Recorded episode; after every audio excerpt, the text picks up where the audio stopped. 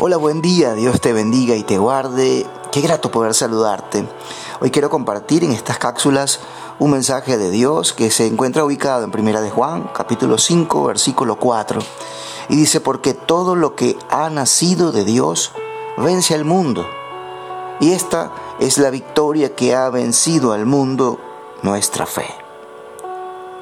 Dios nos ha creado definitivamente con un propósito nos ha traído al mundo para cumplir una meta, un plan y un objetivo. Y desde que nacemos, Él tiene todo bajo su control. Así que, ¿qué necesitamos para dar cumplimiento a su palabra, a sus designios? Simplemente la fe.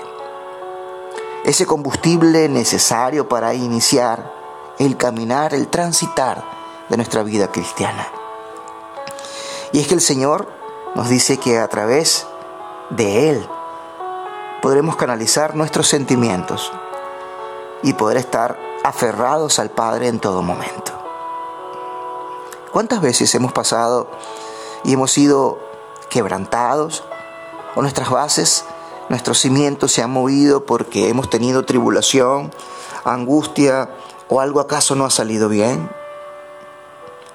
Pues déjame decirte que él quiere que depositemos nuestros sentimientos en Él, que confiemos en Él y que a través de nuestra fe podamos entender de que Él nunca nos ha desamparado ni nos desamparará.